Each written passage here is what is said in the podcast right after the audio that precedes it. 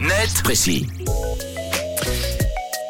Allez, 7h23, c'est le moment de décrypter un sujet d'actualité de société. Tom, on surveille l'évolution ce matin du marché du travail avec des perspectives euh, pas forcément réjouissantes. Non, après une certaine euphorie, après la pandémie due aux effets de rattrapage, la croissance économique a ralenti et ça se ressent effectivement sur le marché de l'emploi. Mathieu, le patron de l'agence de placement Rundstedt, le confirme à Blick. La pénurie conjoncturelle de main-d'œuvre qualifiée qui touche tous les secteurs s'est calmée.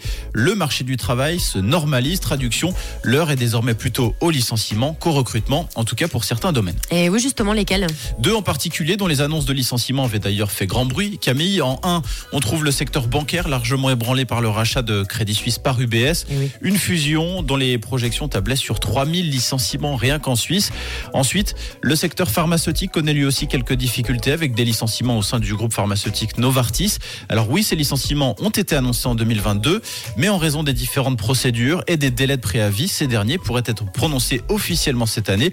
Et puis le dernier point, on y revient toujours, c'est l'intelligence artificielle qui, selon le BLIC, fait ses premières victimes, notamment dans les postes de commerciaux, de back-office et de l'administration. Tu nous parlais de jeunisme tout à l'heure, ça veut dire quoi? Alors pour le dire simplement, ça veut dire qu'il vaut mieux être jeune en ce moment dans une entreprise.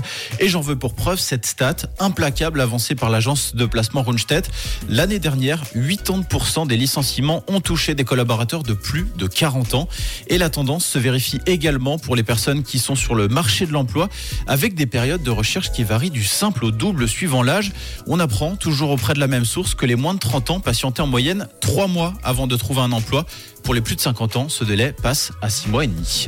Merci Tom. Euh, Claire d'être précis à réécouter à tout moment, évidemment. C'est en podcast sur euh, rouge.ch. Euh, Voici la musique de Laurine. Tout de suite, on file direction 7h30.